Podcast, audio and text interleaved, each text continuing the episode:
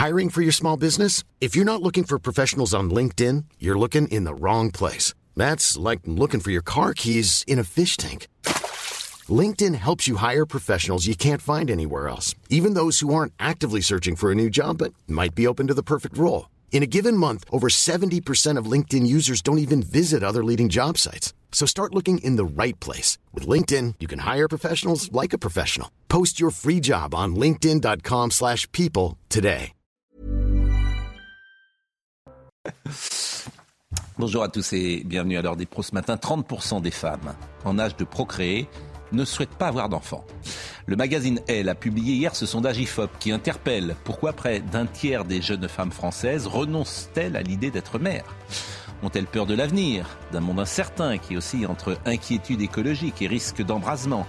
Vivent-elles la naissance d'un enfant comme une perte de liberté, comme une responsabilité trop lourde qu'elles ne souhaitent pas assumer? Est-ce là un signe d'un individualisme poussé à l'extrême qui illustre une génération nouvelle où le moi condamne le nous? Est-ce un changement anthropologique et l'annonce de ne plus vouloir un jour se reproduire? Ou encore n'est-ce là qu'une photographie passagère que le temps gommera ces prochains mois J'avoue que je n'en sais rien. Ce sondage m'a étonné. Le monde change pour le meilleur ou pour le pire. Chacun aura sa réponse. Il est 9h. Audrey Berthaud, je ne vous poserai pas cette question, mais j'attends de vous les infos. La réforme des retraites, le groupe euh, LFI refuse de participer au nouveau cycle de concertation que va lancer euh, le gouvernement sur les retraites, des concertations qualifiées de mascarade par le groupe de la France insoumise. L'exécutif a annoncé hier qu'il allait rouvrir un cycle de concertation sans pour autant exclure une dissolution de l'Assemblée nationale en cas de blocage. Vladimir Poutine va officialiser l'annexion des quatre régions ukrainiennes par la Russie. Il prendra la parole à 14h depuis la place rouge. Discours à suivre en direct sur CNews. Hier, le président russe a reconnu l'indépendance des régions de Zaporizhia et de Kherson et menacé de les défendre avec l'arme nucléaire. Enfin, il pourrait s'agir de l'épisode météo le plus meurtrier de l'histoire de la Floride selon Joe Biden. Après le passage de l'ouragan Yann, les dégâts sont innombrables. Vous le voyez, au moins 12 morts ont été euh, recensés pour le moment. Yann se dirige désormais vers la Caroline du Sud et du Nord et la Géorgie dans le sud des États-Unis. On recevra tout à l'heure Patrick Sébastien à 10h. Soyez avec nous parce que son livre est tout à fait étonnant, Vivre et renaître chaque jour. Georges Fenech, Eric Nolot, Paul Melun, Joseph Massescar. Alors on parlera évidemment de ce sondage. Je ne sais pas s'il vous a étonné ou pas hmm. parmi le flot d'informations que nous euh, recevons. Mais euh, je voulais peut-être que nous commencions par Rennes, puisque de violentes émeutes ont éclaté hier soir dans le centre-ville de Rennes.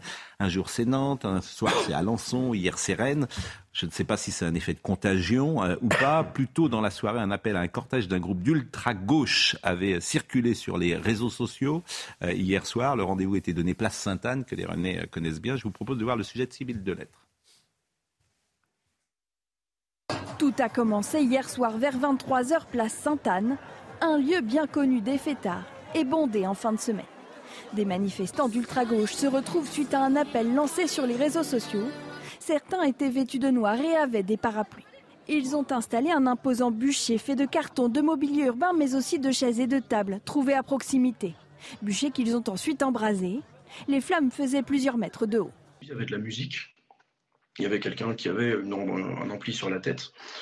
Et donc ouais, c'était plutôt, plutôt festif, il y avait des gens qui riaient. Euh. Mais très vite, la situation dégénère. Les forces de l'ordre tirent des grenades lacrymogènes pour disperser les manifestants qui réplique immédiatement par des tirs de projectiles et des tirs de mortiers d'artifice. On entend euh, deux, grosses, grosses détonations. Au début, on a pensé à des coups de feu, ça nous a fait, peur. Et en se retournant, on a vu que, euh, on a vu que c'était euh, des feux, on a, on a, cru à des feux d'artifice, mais on a vu ensuite dans les médias, etc., que c'était des tirs de mortier contre les policiers, donc c'est vachement moins drôle. Mais euh, voilà, donc on a, on a eu peur. Après avoir allumé un autre feu place de la mairie, les manifestants ont été dispersés vers 1h du matin. La saison dernière, on a reçu régulièrement Michel Maffezoli. On l'a reçu pour un livre qu'il avait écrit, L'ère des soulèvements. Et euh, il annonce que euh, les prochaines années, toute, en, toute opinion, toute tendance, si j'ose dire, confondue, ça sera l'ère des soulèvements. Un jour, c'est les gilets jaunes, un jour, l'ultra-gauche, l'extrême-gauche, un jour, euh, hmm. autre, autre, autre chose encore. Juste avant le soulèvement, il avait fait, bien sûr, le livre très connu, Le temps des tribus. Oui. Parce que les tribus nous amènent précisément au soulèvement. Vous avez raison. Vous avez raison. Ça, c'est un, un, phénomène que, que Maffezoli a très très bien décortiqué, qu'il a d'abord, il s'est pas tenu simplement là en France. Hein. Il faut dire mm. que Maffezoli voyage beaucoup, il connaît, il est d'ailleurs très très populaire, euh, encore plus populaire hors de France, au Brésil, en mm. Amérique latine ou autre, et que son analyse sur une forme, le, lien entre l'individualisme, le consumérisme et justement mm. ce temps des tribus, c'est-à-dire ce fractionnement limité et cette nécessité de euh, euh, cette, comment, lui il appelle ça l'élément dionysiaque. C'est-à-dire qu'il y a quelque chose d'irrationnel aujourd'hui qui appelle au soulèvement. Ça peut nous ramener, moi je suis historien de formation, ça peut nous ramener aussi à l'ancien régime quand je vois ça, hein, l'ancien régime. C'est-à-dire toutes ces émeutes, toutes ces émotions populaires avant la, avant la grande révolution qui était la révolution mm. française. Moi je suis frappé par ça. Mais je pense que la, la, différence avec les soulèvements de jadis, c'est là où il y a un changement de paradigme total, on l'a bien vu avec les Gilets jaunes, c'est que ce sont des soulèvements qui sont non conventionnels, si je puis dire, qui n'ont rien à voir avec les mouvements euh, sociaux traditionnels. Euh, c'est un peu organisé. oui, mais par rapport effectivement à ces grands défilés où l'on voyait la CGT, la CFDT. Et hier, d'ailleurs, c'est très intéressant ce que vous dites parce que hier, la manifestation qui a sans doute été globalement un échec. Avec ça. On est d'accord, globalement, les gens le disent pas comme ça, mais il n'y avait pas grand monde. Mais il n'empêche que cette manifestation qui est toujours bien organisée par la CGT il y a eu effectivement infiltration euh, de l'ultra-gauche et même la CGT a du mal maintenant à... Et je pense que ces anciennes intersyndicales énormes où il y avait un million de personnes dans les rues, où tout se passait bien, vous aviez ces gens avec les gilets fluo de la CGT, de FO qui faisaient le service d'ordre, etc. Ces grandes mobilisations-là sont en train de mm. passer. On l'a vu avec les gilets jaunes. les gilets jaunes ont obtenu plus que M. Martinez ou jadis les autres mm. euh, que pendant des années. Donc c'est très intéressant de voir que ces nouveaux soulèvements euh, mm. renversent les précédents. Mais le témoin René a utilisé l'adjectif festif, qui est également cher à Patrick Sébastien, comme quoi le même mot peut recouvrir des réalités euh, assez différentes. Mais là, c'est quoi? C'est le festif, c'est la privatisation de l'espace public, mm. c'est-à-dire je fais ce que je veux, j'allume des feux, je tire des mortiers, et j'en ai rien à foutre du reste. Donc c'est, en effet, c'est non seulement c'est la tribu, mais c'est la tribu qui doit écraser les autres tribus. Donc c'est quand même un peu euh, bah, on avait beaucoup progressé dans la civilisation. Je trouve que mm. petit à petit, on régresse vers une forme d'ensauvagement. Oui, mais on en revient à ce que. Mais quand... toujours la même chose. Est-ce qu'il faut changer de logiciel en tout? Mais oui. mais quand Est-ce qu'il faut tout changer? mais Un mauvais exemple est donné d'en haut. Comment s'étonner qu'ensuite vous avez ce genre de manifestation? Pourquoi vous dites ça? Bah, quand j'entends des responsables politiques dire la police tue, par exemple, bah, l'une des tribus, mm. c'est la police, l'une des bandes rivales. Mm. On n'hésite plus à tirer des mortiers sur les fonctionnaires de police. C'est ce qui s'est passé hier. Donc moi, je, pense qu'il n'y a pas de, il n'y a pas de hasard, si vous voulez. Il y a un climat général qui est entretenu par certains responsables politiques qui fait que ça se retrouve euh, sur le terrain. en, tout cas... dans leur esprit, c'est un effet, comme dit Georges, c'est tribu contre tribu. C'est-à-dire les personnes dans l'uniforme, dans l'uniforme ne voient pas l'État. Ils ne voient pas l'État. L'État une bande rivale, une tribu. En tout cas, faut-il changer de logiciel dans plein de domaines euh, et sur la sécurité et la question dans la question, c'est qu'est-ce qu'il faudra pour qu'on décide de changer de logiciel? Quel incident quelle gravité d'incident faudra-t-il pour qu'on ben, en arrive à cette décision qui, de toute façon, on prendra un jour Voilà, c'est sûr. C'est les gens qui décideront quand ils en auront marre. voilà. Euh, Et quand en auront-ils marre Dans une grande démocratie, ça devrait même passer par le vote, a priori. Eh oui. Je vous rappelle que la maire de Rennes a participé, la maire PS de Rennes a participé euh, cette année à, euh, aux universités du PS à un débat se posant la question de la police qui tue cet été. Je l'ai dit il y a 15 jours, elle était là au premier rang, la police euh, qui tue, et elle était présente, euh, la maire de Rennes, PS, euh, bien sûr. C'est la même qui avait fait les piscines avec les burkinis. Bien, ben, ben, donc, et, on se retrouve, on parlera de Nantes dans quelques instants, mais à Nantes maintenant, ça y est, la prise de conscience a été faite. Il faut saluer Johanna Roland, on a souvent dit, pour le coup, reprocher ou regretter ces prises de position. On l'entendra tout à l'heure. Depuis hier soir et depuis la séquence nantaise, manifestement, les choses ont évolué. Et justement, une exception près, c'est qu'il y a une défausse quand même. Elle dit c'est la police et la justice, c'est l'État, hmm. c'est pas moi. Mais, mais ça s'entend. Cet argument s'entend. Bien sûr, oui, plutôt raison. À un point près, cet argument s'entend. Un point près, pardon, parce que ce qui est celui de la police municipale. Oui. Il existe quand même. Moi, ce que je remarque quand ah, même, et c'est pour ça. Pas, vraiment un Il faut que nous soyons des hommes de bonne volonté. Quand dit l'autre, quand quelqu'un évolue sa position ou change, il faut le remarquer avec l'honnêteté intellectuelle. C'est le changement de discours que nous saluons. Maintenant, on va attendre le changement dans les actes. Parce que le changement de discours, à chaque fois qu'il y a un peu de pression, on assiste à un changement de discours, mais rarement à des changements dans les actes. Alors, j'attends. La femme violée à Nantes, très intéressant ça. Vous avez peut-être vu cette information. Elle a pris la parole via son avocate. La femme violée à Nantes, hein, je vous rappelle, samedi dernier, par euh, deux Soudanais présumés innocents, hein, faut-il le rappeler. Euh, elle a pris la parole via son avocate, qui s'appelle Anne Bouillon, et elle rejette l'amalgame facile et erroné fait entre immigration et délinquance. Euh, il y a, euh, euh, comment dire, au choc de l'agression, voici Anne Bouillon, voici ce qu'elle a écrit, l'avocate.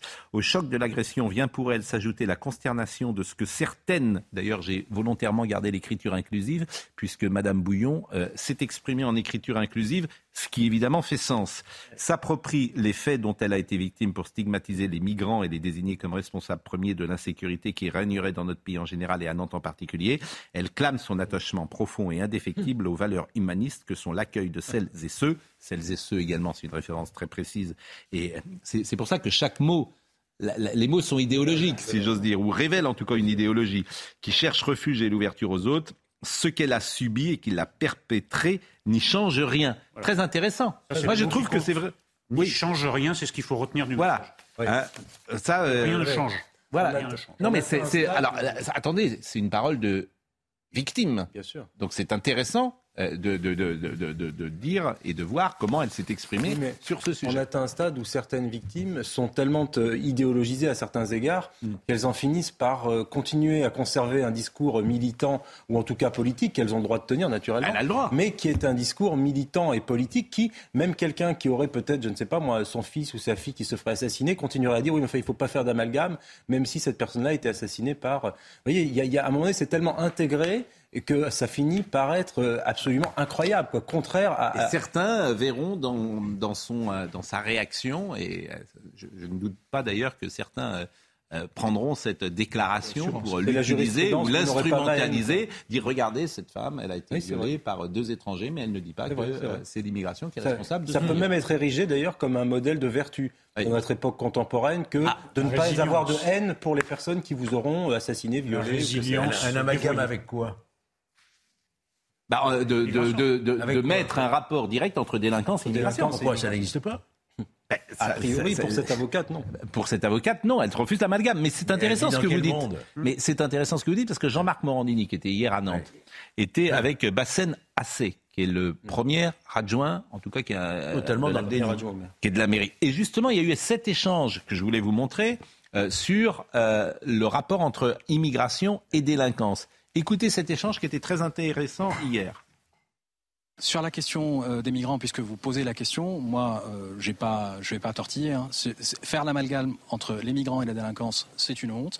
En revanche, considérer que quand il y a trafic de drogue, il y a aussi trafic d'êtres humains qui projettent un certain nombre de jeunes gens, comme peut-être ceux que vous avez vus tout à l'heure, qui sont là pour vendre ce que les trafiquants de drogue internationaux euh, apporte sur ce territoire et sur le territoire européen en général, oui, ça peut arriver. Le nombre de migrants dans la ville n'est pas un problème. Et ça ne concerne pas le. Je, moi, je, vous connaissez le nombre de migrants? Moi, j'ai pas de chiffres précis là-dessus. C'est dommage. que vous, le sujet, la mairie. Moi, j'y travaille oui, pas. Mais la mairie, elle gère pas les, euh, le, fait de délivrer des papiers ou de ne pas délivrer des papiers. Faire l'amalgame entre délinquance et immigration, c'est une honte, dit Monsieur euh, Basset. Est-ce qu'il a raison? 25% des condamnés détenus en France sont des étrangers.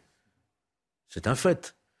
Et j'avais un peu plus loin, je dirais que 60% des condamnés détenus, et je pèse mes mots, et j'assume la responsabilité de ce que je dis, dans les prisons françaises, sont d'origine immigrée. Donc s'il n'y a pas de lien entre l'immigration... Euh, le chiffre, vous le sortez d'où? Ah, je, le sors d'études sociologiques, notamment de Farad Koskokoubar, qui a fait une étude dans les prisons françaises, qui a été relayée par une commission d'enquête parlementaire, et qui, à partir euh, des menus, euh, à partir de, la, pratique d'une religion, etc., a démontré qu'en réalité, il y avait à peu près 60%, et quelquefois beaucoup plus dans certaines prisons, notamment euh, Fleury-Mérogis par exemple, qui sont d'origine immigrée. Que l'on veuille ou non, l'immigration est à l'origine d'une très large partie de la délinquance en France. C'est un fait. C'est pas être xénophobe que de le dire. C'est un fait. Et ceux qui ne le voient pas en face, ceux qui ne veulent pas le considérer, je pense aux politiques, évidemment, vous, connaissez l'argument majeur vous connaissez d'avoir ce qu'avait dit à un certain moment hmm. le ministre de l'Intérieur Gérard Collomb. Ils sont côte à côte, demain ils seront face à face. Vous connaissez l'argument euh, qu'on vous opposera, c'est-à-dire en fait euh, ceux qui sont dans les euh, prisons sont des gens qui sont en situation euh, économique euh, très faible, c'est la misère, et au sein de la misère, l'immigration est surreprésentée. Que l'on sait, que l'on sait que la misère n'est pas à l'origine de la délinquance. Non, mais toutes les études le démontrent. J'apporte la contradiction et, celle qui pourrait vous être opposée. C'est une fausse opinion. C'est une fausse opinion. La misère n'a jamais généré. De la délinquance. Et d'ailleurs, il y en a un qui l'a reconnu à un certain moment, ça a été Lionel Jospin. Il y a plus, il y a plus de délinquance. J'ai péché par naïveté, j'ai cru qu'en faisant reculer le chômage, je, ferais reculer la délinquance. Il y a plus de délinquance peut-être dans euh, des euh, quartiers misérables que dans des quartiers euh, ultra riches. oui ou non Ils vivent assez royalement du trafic de stupéfiants, faut quand même le rappeler. Il y a une criminalité souterraine qui est très lucrative. Et puis il y a un choix de vie aussi. Hein. Il y a ceux qui réussissent et ceux qui préfèrent. C'est trop radical dans l'autre sens parce que c'est un facteur, on le sait depuis Victor Hugo. Voilà, Victor Hugo l'a même mis sous forme. Mais on n'en est plus autant des misérables. enfin, enfin il reste des misérables. Il reste des misérables et il est évidemment plus facile dans certaines ça conditions de ne pas verser dans la délinquance que dans d'autres. Mais ça, on n'a plus autant de ça ne veut pas dire, ça veut pas dire qu'il y a une fatalité. Ça veut pas dire qu'il y a une fatalité. Il y a des gens qui vivent dans des conditions très mauvaises qui ne deviennent pas délinquants. C'est même l'immense majorité de cette population. Heureusement de, là à évacuer totalement le caractère social, je trouve ça complètement abusif dans l'autre sens, je vous le dis franchement. Bah écoutez, moi c'est mon opinion parce que j'observe ça depuis des décennies et j'observe qu'en réalité, ça n'est pas la misère et les conditions sociales qui génèrent de la délinquance. Ce ne sont pas les chômeurs qui commettent des actes de délinquance. C'est clair. En partie, je vous dis pas que ça explique Mais pas du tout. Mais les chômeurs ne commettent pas d'actes de délinquance. Ce sont ceux qui vivent de la délinquance de manière, je dirais, euh, d'habitude ce sont des gens qui vivent d'une criminalité souterraine. Voilà. Ça, c'est sûr. Bon, je voulais euh, en tout cas euh, euh, vous faire écouter Johanna Roland qui a pris la parole hier sous forme de tweet et qui effectivement a dit la situation à Nantes est grave. Mmh. Donc, ce qu'elle n'avait jamais dit dans ces termes-là avant. Et ça, faut reconnaître cette je ne sais pas si c'est avancé, mais en tout cas cette prise de conscience, vous appelez ça comme vous voulez. Et Madame Roland, maire de Nantes, s'est donc exprimée. Écoutons-la. À Nantes aujourd'hui, la situation est plus que préoccupante. La situation est grave. Les Nantaises et les Nantais veulent, vous voulez, et c'est bien légitime, pouvoir vous promener tranquillement dans votre ville, rentrer après le travail, le jour, le soir. Nous voulons que nos jeunes filles puissent aller euh, tranquillement danser si elles le souhaitent. Votre droit à la sécurité, c'est un droit le plus légitime et je suis déterminée à le protéger. Nous doublons les effectifs de police municipale et métropolitaine pour que des équipes puissent patrouiller dans les quartiers, dans le centre-ville, dans les transports.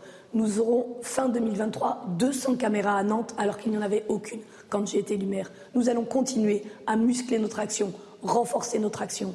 Mais quand il s'agit de lutter contre le trafic de drogue, de lutter contre le trafic de stupéfiants, alors oui, c'est bien la responsabilité de l'État de l'agir. Je l'ai dit au ministre de l'Intérieur, il me recevra en urgence mardi matin. L'État doit déployer sur Nantes davantage de moyens en matière de police, mais aussi en matière de justice pour rétablir l'ordre et la sécurité. Je refuse que notre ville soit abîmée par les questions de sécurité. Pour cela, l'État doit être au rendez-vous. D'abord, Mme Roland a eu raison de prendre la parole, parce que souvent on lui reprochait de ne pas prendre la parole. Elle a, d'une certaine manière, déminé ces sujets, puisqu'elle dit effectivement la situation est préoccupante. Elle a sans doute raison de demander euh, des euh, moyens supplémentaires euh, à, l'État. Et il me semble que ce qui intéresse les Nantais et puis nous, c'est que ça aille mieux à Nantes. Et que là, on peut être quand même. Je veux pas faire des. Vous avez une manière de présenter les choses qui est ah, incroyable. D'abord, le, le bandeau est fautif. C'est pas Mme Roland sort du silence, c'est Mme Roland sort du déni. Alors, où j'ai positif puisqu'on a été où j'ai eu des hallucinations auditives. Où sur ce même plateau, nous avons entendu l'adjoint à la sécurité nous dire qu'il n'y avait pas de problème. Ça date d'une semaine. Bah, que, ça a les que les caméras, c'était pas tellement la peine d'en mettre. Là, j'apprends qu'il va y en avoir deux. Donc, écoutez, il y, a, non mais il y a un triple salto arrière avant, et puis vous nous dites, bah, Madame Roland vraiment sort du silence. Mais chacun peut. Je, vois. C'est du foutage de gueule. Mais pourquoi vous dites ça Parce que c'est du foutage de gueule. J'essaye d'être positif. C'est de la com. C'est pas, devant quelqu'un qui récite un texte comme un lapin pris dans les phares, qui va euh, annuler des années et des années de renoncement. Sortir du franchement, ou du silence. Ce qu'elle dit, si j'avais dit exactement ça, euh, il y a 15 jours, j'aurais été traité de fasciste en, disant les gens ont droit à la sécurité, les femmes ont le droit d'aller danser. Vous imaginez, elle dit les, filles de Nantes, les filles de Nantes en plus, sont célèbres pour leur danse, ont le droit d'aller danser. Exactement. Elle dit, cette tradition de la danse à Nantes si vivace, elle a le droit. Vous vous rendez compte ce discours? Oui. Combien eh bien, elle a changé. Non, elle a changé. Elle n'a pas changé. Elle a changé de discours. voilà. Alors vous, jouez les faux naïfs, on vous connaît. Vous, Comment vous, jouez les faux naïfs, on vous connaît. Non, je, je, j'essaye. Je, on vous connaît. Mais, vous soyez faux naïf. Je veux dire. On a mis au cœur de l'actualité Nantes depuis 15 jours euh, ou 20 jours parce qu'il y avait beaucoup d'événements. Je m'aperçois que les choses peuvent évoluer, évoluer de manière positive. Je m'en réjouis et c'est ce qui importe. Oui, mais, là, où Eric, a raison, c'est de, de, pointer, pardon, c'est de, de, pointer le, le double salto Et, les personnes qui viennent d'entendre Madame Roland, moi je leur conseille de ne pas tenter chez eux seuls ce, mouvement, parce que c'est extrêmement dangereux. Ah, vous êtes terrible. Les derniers chiffres publiés en septembre sur les tendances lourdes depuis plusieurs mois sur la sécurité. Chiffres de septembre. Nous sommes d'accord. Les violences gratuites augmentent, coups et blessures euh, volontaires de 17% depuis le début de l'année par rapport à 2021. C'était une information que donnait RTL ce matin. Les violences sexuelles également, de 15% libération de la parole, plus meilleur accueil dans les commissariats et les brigades, plus 15%. Les violences crabuleuses, vols violents, restent globalement stables, mais en baisse de 10 à 20% par rapport aux chiffres d'avant le confinement. Donc ça, c'est quand même euh, assez euh, intéressant, euh, puisque les violences gratuites augmentent, c'est ça qui est frappant, coups et blessures volontaires de 17%. à Nantes, la tendance est identique. Les atteintes aux biens violente ou non violente baisse, la délinquance globale baisse, mais les atteintes aux personnes augmentent. Oui, c'est un constat qu'on avait fait l'année dernière déjà. Ça, c'est vraiment. Faut Globalement, si vous voulez, la délinquance contre les biens, les cambriolages, les vols de voitures, etc., baisse. Oui. Mais à côté de ça, vous avez une explosion, on peut dire, hein, de la délinquance. 17%, c'est énorme. Hein. Euh, de, la délinquance violente, c'est-à-dire les actes gratuits, euh, les règlements de compte, euh, entre mineurs aussi souvent. Hein. Hmm. que cette délinquance, elle augmente absolument partout et que finalement, c'est peut-être un point où Johanna Roland a probablement raison, c'est que ça n'augmente pas qu'à Nantes. Par conséquent, c'est aussi la responsabilité de l'État. Je suis d'accord. À un moment donné, si l'État ne change pas son logiciel idéologique, notamment quant à l'immigration au niveau national, puisque hmm. jusqu'à preuve du contraire, c'est pas Madame Roland qui fixe les quotas migratoires dans ce pays, ou plutôt les non-quotas. Par conséquent, c'est du côté de Beauvau et du côté du président de la République qu'il faut aller regarder ce qui se passe en matière d'insécurité dans ce pays, mais dans toutes les grandes métropoles. regardez où ça marche. À Nice, par exemple. Alors, à Nice, il y a pas Alors, Nice, c'est le, ah. c'est un mauvais exemple, je pense, parce que, bah, parce, que, je pense que le prix de l'immobilier et le niveau de vie à Nice euh, et la sociologie de Nice fait que c'est une ville à part. Parce que vous là où il y a de l'argent, ça attire de la délinquance. Regardez, par exemple, Monsieur Moudin à Toulouse, il est de droite. Eh oui. Monsieur Moudin, pour autant, ça va pas beaucoup mieux. Les, les, délinquants vont là où il y a de l'argent. Il y a de l'argent, le délinquant. On dirait du Audiard. Eh oui, regardez à la sortie, les gangs à la sortie des hôtels, les gangs qui volent des voitures, des montres. À part Nice, vous avez peu d'exceptions. Si vous permettez, Paul il y a une vraie politique de J'ai eu quelques conversations hier avec des responsables de Nantes. Et ce qu'ils disent, et ce qui s'entend aussi, je le rapporte ici, c'est ils disent voilà, il y a le focus médiatique qui est fait sur Nantes, mais Nantes n'est pas pire que Bordeaux, Nantes n'est pas pire que Montpellier, Nantes n'est pas pire que Rennes, Nantes n'est pas pire que Toulouse, etc. Je pense que la situation est disent. Alors, partout. voilà, c'est censé nous rassurer. Oui, c'est ça. Non, mais ils, ont, Nantes, voilà, donc pas rassuré. Hein. Mais il faut rajouter à Nantes maintenant. J'essaye d'être. Moi, ce qui m'a frappé, c'est quand vous me traitez de faux naïf, c'est pas gentil. L'honnêteté intellectuelle, pour vous, c'est de la fausse naïveté. Non bah, Avec vous, ça se confond souvent. Non, Pascal, voilà, malheureusement. Est-ce qu'on peut revenir, pardon, est-ce qu'on peut revenir à ce chiffre des 17% Oui. Euh, où Georges a souligné à juste titre que vraiment, c'était cette augmentation est énorme, et absolument inquiétante. Ça veut dire quoi? C'est-à-dire que euh, ces violences ne sont pas faites dans le but de, de voler, de s'approprier un bien, mais c'est tout simplement fait parce que vous avez croisé une personne et que euh, votre regard n'a pas plu à cette personne, par exemple, que vous avez frôlé cette personne ou que vous êtes sur le territoire de cette personne. Bref, ce type de violence est une violence irrationnelle. Et c'est là où on revient à l'analyse de Maffezoli. C'est exactement ça. C'est-à-dire, c'est une violence de pulsion, c'est une violence irrationnelle, mmh. et c'est une violence qui pose un problème de logiciel, mais de logiciel de civilisation. On va marquer une pause, mais euh, nous avons un interlocuteur euh, en direct de Rennes qui manifestement n'est pas sur la tendance de la mairie euh, de Rennes, qui me précise que pas plus tard que hier soir, la mairie de Rennes signe une convention avec Avita, qui est une association contre les frontières. Ah. c'est intéressant parce que toutes ces villes, en fait, à Rennes, à Nantes, aux dernières élections, la NUPES était en tête. Donc, alors que la maire de Nantes est PS et la maire de Rennes est PS sont complètement débordés. C'est très intéressant que ce soit sur le sujet des frontières parce que je trouve cet exemple fascinant. Bah, parce que le sujet des frontières est le cœur de l'affaire et que ce soit à la mairie de Rennes, à la mairie de Nantes, dans toutes les grandes mairies écolo ou socialistes, on veut plus entendre parler de frontières. Voilà. Et quand on lit les travaux de Régis Debray sur l'éloge des frontières, on comprend pourquoi les frontières sont importantes. Et moi, j'invite tout le monde à aller voir cette association Avita euh, qui a mis à la une des maires engagés euh, évidemment en écriture inclusive, pour l'accueil des exilés, toujours en écriture inclusive. Et la mairie de Rennes, hier, a signé, euh, euh, manifestement, je ne sais pas si c'est une convention, si elle, a signé... Le Parti socialiste essaie de rattraper les... Elle a signé une convention avec Habitat. Donc voilà, c'est ça le double discours. Mais bien sûr, bien sûr, il faut, accueillir, faut accueillir tout le monde. Voilà. Voilà, pour la mairie de Rennes, il faut accueillir tout le monde. Et pour, exactement, pour des raisons idéologiques. Bon. il n'y a plus de frontières.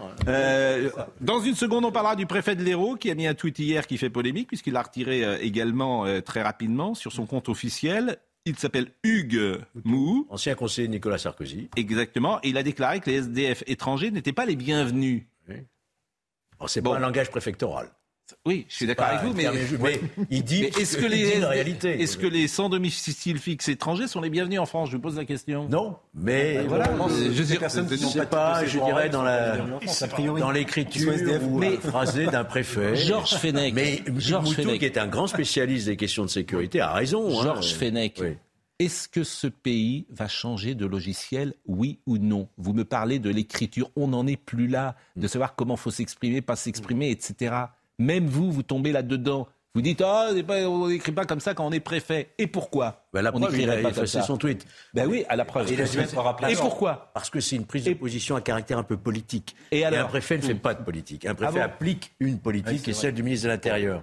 Donc le fait de dire je pense qu'ils ne sont pas les bienvenus. C'est un choix un peu personnel. La pause est, un peu personnelle. La pause je... Mais encore une fois, c'est très courageux. Patrick Sébastien hein. sera là tout à l'heure et vous aurez une petite surprise parce que vous serez, je vais vous demander de faire la, la chorégraphie on n'a pas ah. de serviette. La chorégraphie d'une des chansons euh, Pourvu que ça dure, la, belle figure. Voilà. D'accord. Et oui, un peu de.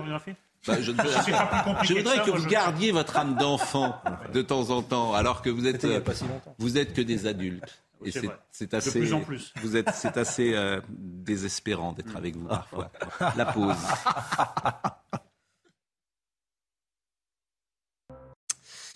« 9h32, Audrey Berthoud.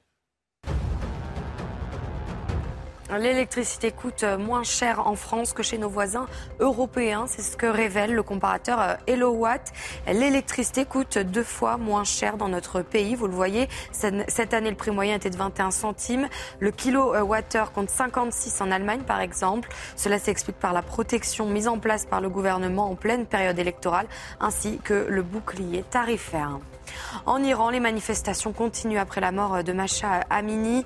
La répression de ce mouvement de contestation a fait des dizaines de morts depuis mi-septembre. Des cinéastes, des athlètes, des musiciens et des acteurs iraniens ont exprimé leur solidarité avec les manifestants. Enfin, au Brésil, dans une vidéo TikTok, Neymar soutient Bolsonaro à la présidentielle. Dans cette vidéo, l'attaquant du Paris Saint-Germain, qui compte plus de 8 millions d'abonnés sur TikTok, mime en souriant une chanson qui appelle à voter Bolsonaro. Un soutien de poids. Bolsonaro a rapidement tweeté la vidéo de Neymar en ajoutant comme commentaire Merci Neymar. Très intéressant, ça, effectivement, le soutien de euh, Neymar. Je vous disais, le préfet de l'Hérault, donc, dans un tweet euh, posté hier après-midi, qu'il a euh, enlevé ensuite, le préfet de l'Hérault, qui s'appelle Hugues Moutou, qu'on connaît bien, qui est un grand spécialiste des problèmes de sécurité, qui, qui a été notamment conseiller Nicolas Sarkozy à l'Élysée et dans mm. d'autres ministères n'a jamais eu effectivement la langue dans sa poche et je crois qu'un préfet, il faut faire attention. Voilà. oui, il faut faire attention. Un président ne devrait pas dire ça. Les propos du président de l'État stigmatisant les SDF algériens et marocains sont clairs et sans filtre, peut-être trop justement, car deux heures plus tard, ce tweet avait disparu. La sécurité et la lutte contre la délinquance ont toujours été les priorités du préfet de l'Hérault depuis son arrivée à Montpellier en juillet 2021. Il s'est notamment attaché à faire disparaître les bidonvilles dans la métropole et il est aussi à l'origine de villages de transition installés dans le quartier de la Rose pour accueillir les Roms. Depuis plusieurs années, il est surnommé le préfet bulldozer. Oui, c'est ça. Bon. Alors, Éric Zemmour a tweeté Bravo au préfet de l'Hérault qui a dit la vérité avant de supprimer sa publication. Sans doute la vérité fait-elle peur à sa hiérarchie Alors, vous avez rappelé effectivement qu'un préfet ne fait pas de politique. Un préfet est le représentant euh, de l'État euh, pour appliquer une politique qui est décidée à Paris. C'est ça. ça. Sur le fond maintenant. bon, on mélange des genres, mais sur le fond, c'est-à-dire qu'on n'a pas le droit de dire que les SDF étrangers ne sont pas les bienvenus. Il y a un autre truc qu'on n'a pas le droit de dire, c'est par exemple que les déboutés du droit d'asile mm. n'ont pas vocation à rester sur le territoire. Sinon, ça veut dire qu'on leur réserve le même sort mm. qu'à ceux qui ont obtenu le droit mm. d'asile parce qu'ils sont menacés dans leur pays. Mais de simples faits comme ça, on ne peut même plus les énoncer. Il y a quelque chose qui ne va pas. Cela dit, venant d'un préfet, oui, c'est assez maladroit parce que non seulement il ne devrait pas le faire, mais en plus, il enterre le débat en réalité, puisqu'on est en train de se focaliser sur est-ce qu'il aurait dû le dire ou pas au lieu Mmh. de s'intéresser aux faits et à la nécessité de dire ce genre de choses. Mais vous imaginez, vous, par exemple, qui- venez de la gauche, qui venez de la gauche républicaine, dire ça, euh, vous, aujourd'hui, est-ce que vous trouvez que vous avez une part de responsabilité? Est-ce que la gauche n'a pas vu venir des choses dans les années 80 Eugénie Bastier soulignait que SOS Racisme à l'arrivée a été un drame. Bien sûr. D'une certaine manière, il y a un bouquin qui ressort de Paul Lyonnais, qui est en 1993, français. voilà, euh, qui avait été vilipendé à l'époque. Est-ce que vous tr- trouvez que vous êtes trompé? Moi, je dis que pour en arriver à une situation si catastrophique, il a fallu que tout le monde y mette du sien. Donc la droite a sa part de responsabilité, elle a fait preuve d'aveuglement. Mais l'aveuglement de la gauche est plus grave, à mon sens, parce que ça a été un aveuglement militant. C'est-à-dire que nous avons, en effet, à gauche, collectivement, euh, c'est à 89, la ligne de, de rupture 189, c'est l'affaire du voile du Creil. du. Les deux gauches irréconciliables sont nées. Il y a ceux qui ont eu le réflexe républicain tout de suite, et il y a ceux qui ont pactisé avec l'islamo-gauchisme tout de suite. 30 ans plus tard, un peu plus de 30 ans plus tard, ça donne deux voies qui ont complètement divergé avec une gauche qui est celle de la France insoumise et de la NUPES plus généralement, qui est complètement engluée dans son idéologie. Pardon? Qui est majoritaire. Mais qui est ultra majoritaire. Mais écoutez, moi je prends l'exemple des pays de l'Est, c'est les dissidents qui ont fini par gagner à la fin quand même. Et personne ne croyait que le- l'Union soviétique s'effondrerait et que toutes les républiques démocratiques, dites Mais je ne démocratiques, suis pas sûr que la droite euh, dite républicaine ait été plus claire avec ces questions-là, à certains égards. Entre une droite orléaniste à la Juppé, etc. Oui, mais pourquoi Souvenons-nous qu'Alain Juppé à Bordeaux, par exemple, euh, Oui. il n'a pas fait grand-chose non plus Oui, mais contre la pourquoi la droite elle, elle était obsédée de se démarquer de Jean-Marie Le Pen. Et c'est c'est ça vrai. le paradoxe. suis d'accord. Le Pen a sans doute produit sur la société française dans les années 80 peut-être la bonne analyse. Il y avait En tout Peut-être. cas, en tout cas, Et comme il l'a produit, lui, il fallait surtout se démarquer de ce qu'il disait, parce qu'il fallait pas Oui. être proche de Jean-Marie Le Pen. Avait- Mais j'ai passé ici, déjà deux fois, je veux bien le repasser une Mm. troisième fois, une interview de Jean-Marie Le Pen avec Pierre-Luc Séguillon, on est en 1991, où il dit tout. Mm. Où il dit tout de la société d'aujourd'hui. Mais dire que Jean-Marie Le Pen ne s'est pas trompé sur ce sujet-là euh, en 1990, c'est inflammable. Oui, mais parce qu'il y je Convenons-en. C'est pour ça que... Il y avait déjà, je une pression idéologique de la gauche. Con- convenons-en. L'erreur des minoritaire, elle politiques, faisait pression et là, sur le je débat, suis probablement. d'accord avec Éric Nolot, la droite a aussi sa part de responsabilité. C'est d'être- passé d'une immigration de travail, une immigration de peuplement, avec le regroupement familial qui avait été décidé par Valéry Giscard d'Estaing. Et qui nous a amené à cette situation. Oui, mais personne avait- n'avait vu, personne n'avait vu cela. Elle a été aussi dévoyée. Quand, quand, quand, quand Giscard fait, oui, mais quand Giscard fait ça, il n'imagine pas ce qui, je veux dire. Il a dit après qu'il le Qu'est-ce que Il vous l'a voulez dit qu'il Il y avait le aussi des, c'était parfois pour des, j'allais dire de bonnes raisons, des raisons. C'est comme le voile. Je veux dire, les raisons qui motivaient euh, cette gauche-là, c'était des raisons de tolérance, de dire attention, voilà, je- vous avez le droit de vivre avec votre identité, avec votre culture, avec vos mœurs, au nom de la tolérance. Mais non, mais ça, Mais se mais passe- c'est- ça se passait dans une école Oui. publique laïque. Et, et la gauche dit attendez, on va s'asseoir sur les principes les plus fondamentaux de la République. C'est même la laïcité, c'est pas rien en France, et on va accepter ce- de, de- de décorner ce principe. Excusez-moi, c'est pas de la tolérance, ou de c'est- comprendre. c'est de la soumission, c'est de la reddition en race campagne. Trente et quelques années plus tard, voilà la situation voilà, qui est devenue irréversible. Alors qu'on aurait sans doute raison. Internet en prison. Ça, ça m'intéresse. Vous avez vu peut-être euh, le débat, on va voir le sujet de Michael Dos Santos. Une lettre ouverte signée par plus de 600 personnes et organisations demande à Elisabeth Borne de permettre l'accès à Internet dans les prisons. Donc on avait déjà euh, Interville dans les prisons, c'était cet été. Maintenant, on va voir... un- Koh-Lanta. Ou Colanta.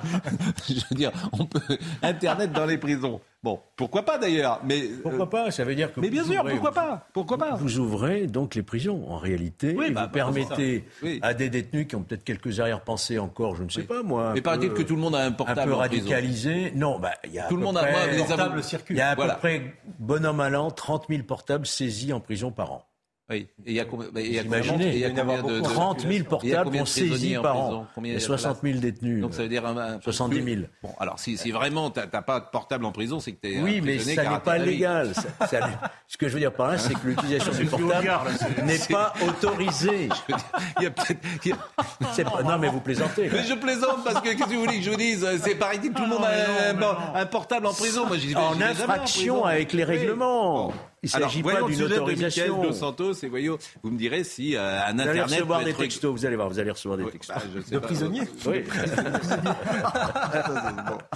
Euh, Bon, euh, ah, il y a des gens qui me disent qu'arrive-t-il à Eric Nolot? C'est vrai, les gens, vous, vous surprenez les gens, hein, vous allez finir à l'extrême droite. Hein. Mais vous savez, c'est très simple.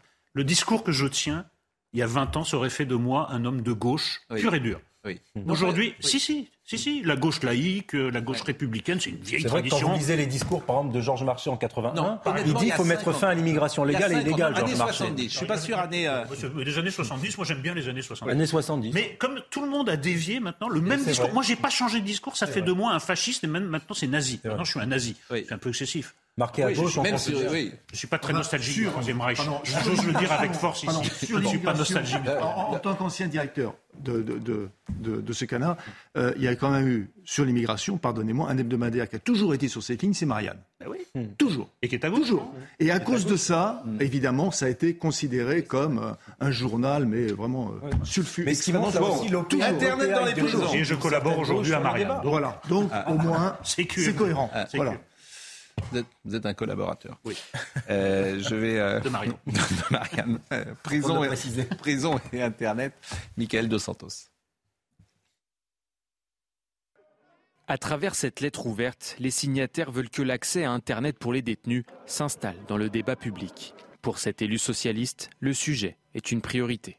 Avoir un accès à Internet de manière contrôlée, sécurisée, euh, non totale, euh, c'est une manière pour eux bah, de mieux se préparer à un retour à la vie civile. Comment voulez-vous, par exemple, faire une recherche active d'emploi pour le jour où vous sortez de la prison si vous n'avez même pas accès à Pôle Emploi? Pour les syndicats, une telle mesure ne ferait qu'accroître les dangers. Gérer des deals à distance, faciliter les évasions, contacter les victimes ou encore s'attaquer au personnel pénitentiaire.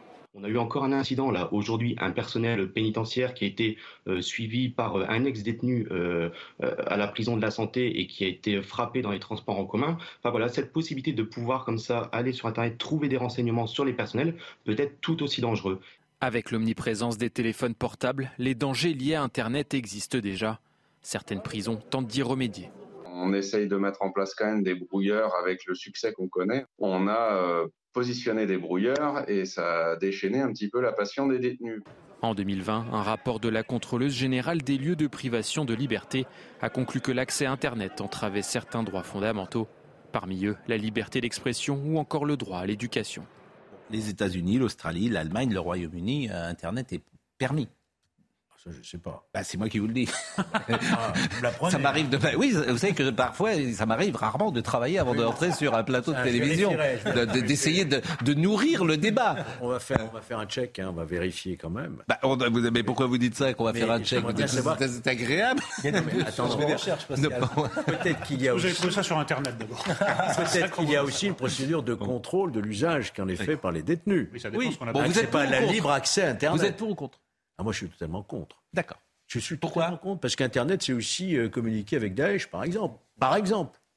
Ah oui. Non, mais c'est doublement terrible. Bon. Parce que Vous êtes tous contre. En, en effet, il y a toutes les dérives qui ont été dites. Et deux, ça donne vraiment l'impression, ce qui n'est pas vrai. Moi, j'ai rendu visite à de nombreuses prisons dans le cadre de concours d'écriture. Mm. On dirait vraiment que c'est le Club Med, ils ont tous Internet, ils ont tous des téléphones, ils font tous euh, des parodies de Colanta. Du karting. Ou du karting. C'est pas vrai. Souvent, la situation des prisons est assez catastrophique du point de vue euh, sanitaire. Bon, donc, ça donne une image qui est complètement fausse. Oui, mais pour et cet argument ne doit pas être pris en compte. J'ai envie de dire, on s'en fiche de l'image. Non, ben si, parce que ça, ça finit par accréditer dans l'opinion publique que oui. la prison, c'est une sorte ah. de Club Med en un peu moins bien. Mais c'est pas vrai. Et, et là, écoutez, tout, toutes les dérives possibles à partir d'Internet, elles ont été listées. Ça devrait suffire à clore le débat, sauf dans la France de 2022. Bon, c'est amusant parce que je suis en train de recevoir un, un coup de téléphone de quelqu'un qui nous a. C'est Pierre Breton qui est en train de m'appeler. Donc il doit écouter notre oui, émission, mais évidemment, je ne peux pas lui répondre puisque je suis à l'antenne. Donc euh, je, je, je, lui dis euh, en direct, Monsieur Breton, je ne peux pas vous répondre. Donc il devait sans doute vouloir, sans doute vouloir s'exprimer sur les prisons, mais je ne. pour l'internet dans les prisons. Comment? Il était peut-être pour l'internet dans les prisons. Bah écoutez, je, manifestement, il était en train de, de m'appeler. Des téléphones bon. fixes qui est autorisé avec les retraites. Voilà. Ah. ah. ça c'est Les retraites. Hier, bon, alors, et on va voir si vous êtes fort. Tiens. Combien de motions de censure ont été votées, ont été adoptées sous la Ve République Une seule, je crois. Non, plus. Oh, plus je, je, dirais quatre, peut-être. Quatre gouvernements non, renversés quatre, non, moi, Combien de gouvernements ont été renversés sous la Ve République Moi, je dis un seul. Moi, non. Pas, je crois qu'une fois, c'est arrivé. Une fois ah, En tout cas, une fois, oui. C'est arrivé une fois, je crois. Mais c'est pas arrivé Quand c'était 60, euh, Dans les années 60. Oui, dans les années 60, c'est assez large.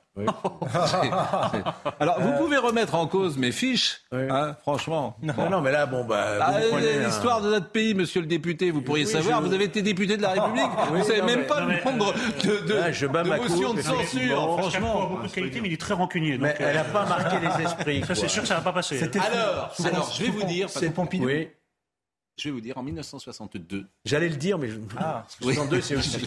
C'est le suffrage universel. On dirait mes enfants. Ouais, ouais. J'allais le dire. Vous êtes, vous savoir, c'est mes enfants. mais- enfants. 62, Et c'est quand le- je le dis, à mes l'élection. enfants, ils disent, mais c'est ce que je t'ai dit. Non, mais 62, c'est la réforme de l'élection au suffrage universel du président. du président de la République. Bravo. Ah. Eh bien, je vais vous montrer un document d'archives. D'abord, parce que j'aime bien écouter le général de Gaulle. Ah. Ça nous fait euh, plaisir et de voir que le monde a changé.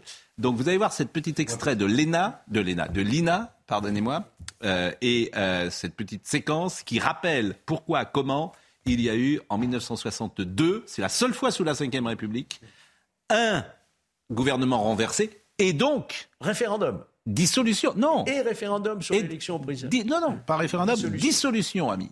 Donc vous vous êtes trompé deux fois. dissolution. dissolution. référendum sur l'élection. Il y a eu Oui, mais dissolution. Ah oui. Gouvernement renversé, dissolution, c'est ce qui pourrait, ça serait le cas de figure d'Emmanuel Macron. majorité derrière. hein. Voyons le sujet. Archive. Quand sera terminé mon propre septennat, ou si la mort ou la maladie l'interrompait avant le terme, le président de la République sera dorénavant élu au suffrage universel. Bien sûr, ça ne plaît pas aux députés. Le 4 octobre 1962, ils déposent une motion de censure pour renverser le gouvernement Pompidou. Pour être recevable, elle doit être signée par au moins un dixième des députés. C'est la République qui répond non à votre projet, car le scrutin d'aujourd'hui comptera dans l'histoire. Le lendemain, le 5 octobre 1962, les résultats du vote tombent. La motion de censure est votée à la majorité absolue. Conséquence, le Premier ministre Georges Pompidou et son gouvernement sont renversés. Après le vote de la censure, je suis allé remettre ma démission au président de la République, qui en a pris acte. Et comme il a dissous l'Assemblée nationale, il a estimé sans doute qu'il n'était peut-être pas utile de faire un nouveau gouvernement pour quelques semaines. Et il m'a donc demandé de rester en fonction jusqu'au début de la prochaine législature. En réponse à la motion de censure, Charles de Gaulle décide donc de dissoudre l'Assemblée nationale.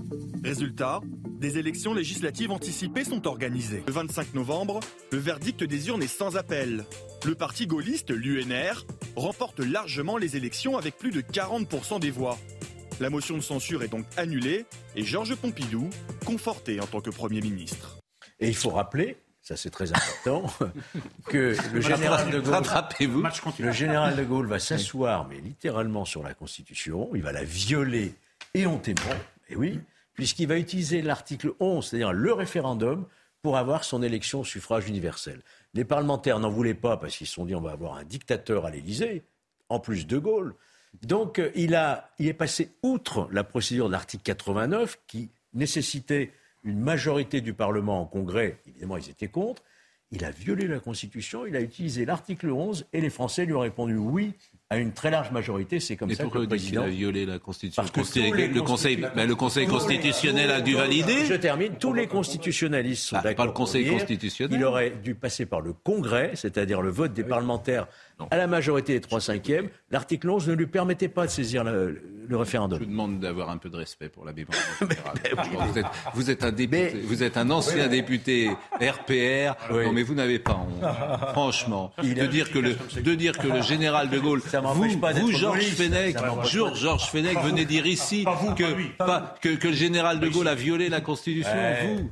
Mais enfin, vous devriez aller à Colombay, vous la excuser devant la tombe euh, du général. Je suis allé à Colombay. Franchement, vous devriez, vous devriez vous prosterner sur la tombe du général. C'était le choix des parlementaires qui n'était pas bon. Il avait eu raison, le général de Gaulle. Non, franchement. euh, Tiens, moi je pars, je pars pour Colombay immédiatement. voilà. On dirait Pour, pour, pour vous excuser, pour vous excuser. euh, Bon, j'ai peut-être été un peu trop brutal. Oui, un peu trop brutal. Vous savez quel âge a Georges Pompidou dans la séquence qu'on vient de voir? 65 ans. 50 ans. 50 ans. Ah C'est incroyable. Hein il a 50 ans. Je regardais parce qu'il est de 1911. On est en 1962. Et dans la séquence qu'on vient de voir, il a 50 ans. Eh oui. Peut-être déjà. Non, non, il est. Non, non, il mourra 12 ans plus tard. Donc il n'y a, pas de. longue maladie. Oui, non, mais, non, mais simplement, les, on a gagné 10 ans, 15 ans, euh, il y a sans une, doute. Une hein. déclaration très intéressante qui est passée inaperçue d'Éric Coquerel qui a dit si la motion de censure est adoptée, au moins il partira parlant d'Emmanuel Macron. Donc décidément, les insoumis ont beaucoup de mal avec les institutions Oui. de la Ve République. Ils pensent qu'une motion de censure, ça veut dire que Emmanuel Macron... euh, Ça pourrait, ça Bon. pourrait provoquer la démission d'Emmanuel Macron. s'il Oui, enfin, euh, Il est. Je vous propose, je vous propose voilà. euh, une petite musique, une petite chanson plus exactement que vous allez reconnaître parce que notre futur euh, invité. Et je voulais savoir si vous étiez sensible à, à la poésie euh, de, de cette chanson. Pompidou, hein, auteur d'une anthologie de la poésie. Je n'ai pas trouvé ce texte que Il est méchant. La poésie de Écoutez, écoutez, écoutez, écoutez ça. Écoutez. que ça dure, la belle figure, les fêtes à Bayonne, les soirs sur la Garonne, tant que t'as de l'eau, pour laver la belette, t'as pas les carreaux, au moins t'as la fenêtre, pourvu que ça dure, la belle aventure, le ciel de les remparts Vous voyez la France, c'est De Gaulle, mais c'est aussi Patrick Sébastien. C'est ce mélange-là que moi qui me touche, c'est ce mélange de la gaudriole, mais également de l'esprit français. Et chez Patrick Sébastien, il y a quelque chose euh, de tout à fait euh, amusant, c'est qu'il est très fin, très cultivé, il connaît beaucoup de choses, et malgré tout, il aime passer de temps en temps pour euh, un Français comme les autres, j'ai envie de dire, et capable de danser sur des chansons à boire, comme on disait jadis. Chansons à boire. Eh bien, ça, c'est l'esprit français, monsieur. Et on va le recevoir dans un instant. Georges Fenech ne sera plus là puisqu'il va partir pour Colombay, comme je le disais dans un instant. Il Vous avez le droit de rester. Il va expier ses Vous avez le droit de rester uniquement si vous dites. Un sursis alors. Oui, euh, uniquement si vous dites euh, j'ai été trop loin. Non, j'ai j'ai pas choisi les. ben, Voilà, vous n'avez pas choisi les bonbons. Bon, c'est comme les voilà. procès staliniens. On vient au milieu, on s'excuse, on expie. Mais je, ma- je maintiens mon propos quand même. Bien sûr, mais à culpa, mais à maxima culpa. Patrick Sébastien dans une seconde.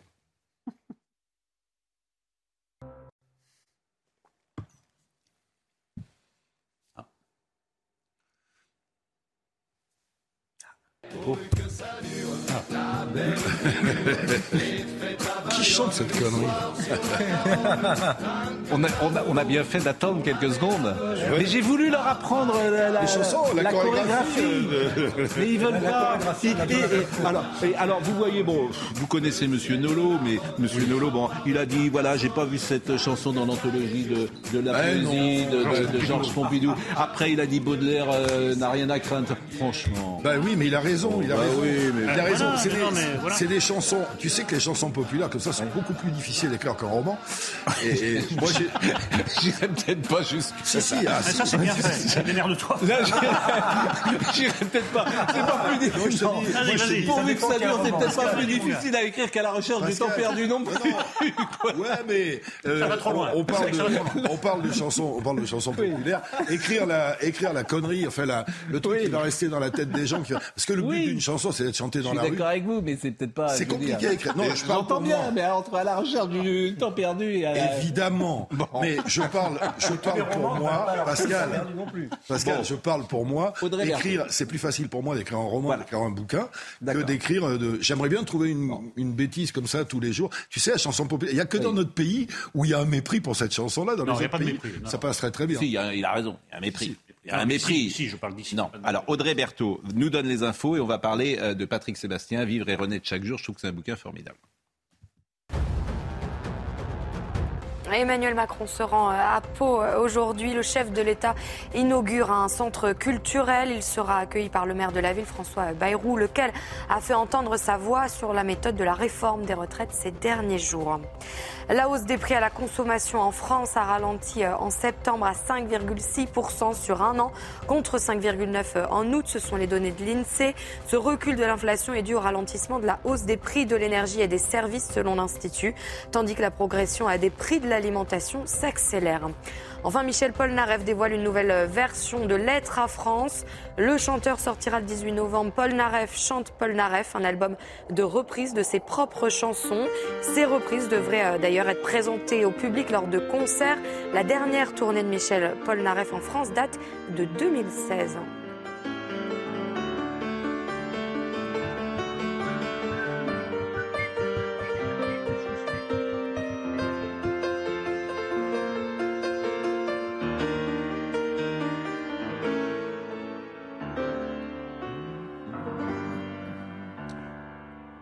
Sublime. Depuis que je suis loin de toi. Je suis comme loin de moi, et je pense à toi tout bas. Tu es de moi. Sublime chanson. D'ailleurs, Paul Naref, personne n'a jamais imité. hein. Il est. Ah bon? Ah bon? Ouais, ça a été imité à l'époque. Oui, oui. Bon, j'ai lu votre bouquin. À votre avis, je, je, vais- je- je vais commencer par quoi? La politique? Non. Non, à votre avis. Je sais pas. Bon, arrêtez. Qu'est-ce qui fait euh, qu'on parle pas mal de votre bouquin et euh, Bah, Il y a plusieurs moment- choses. euh, le, en, en oublie- bah, tu sais, on sait quand on sort un bouquin comme ça, étant donné que je me suis lâché, Mm. que tu as des sites, des machins qui vont me prendre un truc, appuyer, faire le buzz sur un truc plutôt que sur autre chose. Alors, le je fond du livre, si je peux me permettre, le fond, le fond du livre, c'est de- d'expliquer après toutes les merdes que j'ai eues là pendant Mm. deux ans, bah, surtout comment on se sort et comment on reste vivant, debout, après beaucoup d'épreuves. C'est ça que je veux surtout transmettre. Alors, oublions le fond. Moi, oublions le fond, je ne sais pas, mais euh, lisons, dans la nuit du 5 janvier, j'ai envoyé un SMS au président Ah Macron. oui. Juste pour te dire qu'après les injections, moi qui n'avais aucune pathologie avant, je me suis retrouvé avec un prédiabète, une prostatite et maintenant un cancer du rein. Je ne regrette pas les trois vaccins, je sais qu'ils m'ont protégé d'une forme grave, mais s'il y a un quatrième, je ne le ferai pas. Je n'ai plus confiance, je veux juste t'alerter parce qu'autour de moi, les cas d'effets secondaires se multiplient. Il m'a répondu. Je suis surpris de ton truc tout de même. Écoute, vaccin et passe nous évite beaucoup de merde. Je pense que tes problèmes n'ont pas grand-chose à voir avec le vaccin malgré tout, mais ce que tu dis m'inquiète et je vais surveiller. J'ai renvoyé à mon tour. Je ne suis pas d'accord avec toi. Je pense qu'il y a un lien. Je préfère t'alerter parce que je sens une suspicion chez les gens et de plus, je trouve le passe vaccinal inutile. Réponse pas moi, mais j'entends ce que tu me dis. Je ne suis pas d'accord avec toi. Je pense qu'il y a un lien. Vous pensez qu'il y a un lien Euh, entre le vaccin non, et euh, ce qui vous est arrivé J'ai expliqué très clairement. Moi, j'ai fait les. Tu sais, quand je suis quand je suis malade, je vais pas sur les réseaux sociaux, je vais voir un toubib. Et mes toubibs au moment du, du Covid m'ont dit bah euh, écoute, fais les trois vaccins, fais enfin les, les deux à l'époque, ça va te protéger d'une forme grave. Donc je les ai fait. Donc je suis pas anti-vax. Moi, j'ai- fait les j'ai fait les vaccins. Et puis euh, il se trouve que après, j'ai eu, euh, j'ai commencé à avoir un, au bout de 15 jours après, trois, euh, un mois, j'ai eu un prédiabète, j'ai eu un début de prostatite, cancer du rein, je pense que c'était avant. Donc, j'affirme rien parce que je, je n'aime pas les intégristes ni d'un côté ni de l'autre. J'ai j'ai dit juste Je que pense qu'il y a un lien. j'avais j'avais un doute. Je pense, ça veut dire, je, je me dis peut-être peut-être, je me dis peut-être qu'il y a un lien. Moi, je pense Voilà. que vous pensez qu'il y a vraiment un lien, que vous n'osez pas le dire pour pas. Non, parce que non, dans l'espace médiatique aujourd'hui, c'est très compliqué de l'affirmer comme ça. Mais au fond, et, et on est tous J'ai frappés une qu'il y a grosse- autour de nous des gens. Oui. On est tous frappés. On va pas J'ai se une raconter de salade. conversation. Il y a, il y a quand même des choses. J'ai une grande secondaires parfois qui conversation. existent sur ce J'ai vaccin. une grande conversation. Parfois. Il y a Rarement. quelques jours, j'ai eu une grande conversation. J'ai passé la soirée entière avec Raphaël Einthoven, qui est quelqu'un que j'aime beaucoup, et on a, on on n'a pas la même vision de ça. Euh, euh, moi, j'ai, j'ai juste, c'est comme ma, ma croyance en Dieu. Je suis un agnostique.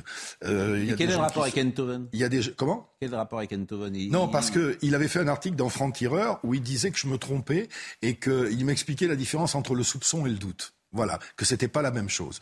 Que en disant que j'avais un doute, je propageais une rumeur.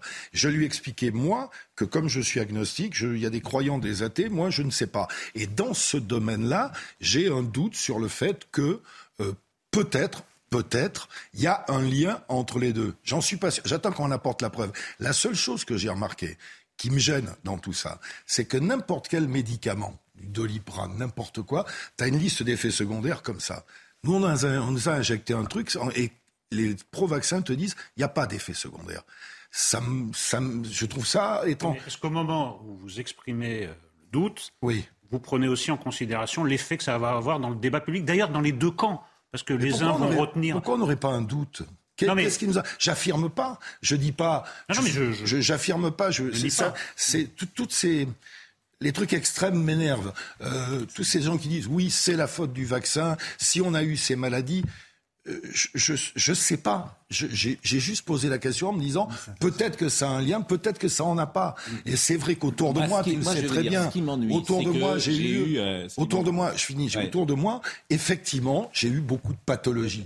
Mais autour de moi, j'ai aussi des gens qui sont pas vaccinés, qui sont pas fait vacciner, qui ont rien eu. Il y en a qui se sont fait vacciner, qui le soir étaient en réa. Euh, est-ce qu'il y a un lien Est-ce qu'il y en a pas? Je pose juste la question, c'est tout. Ça s'arrête là. Je je, je dis pas que ça a un lien, je dis pas que ça n'en a pas.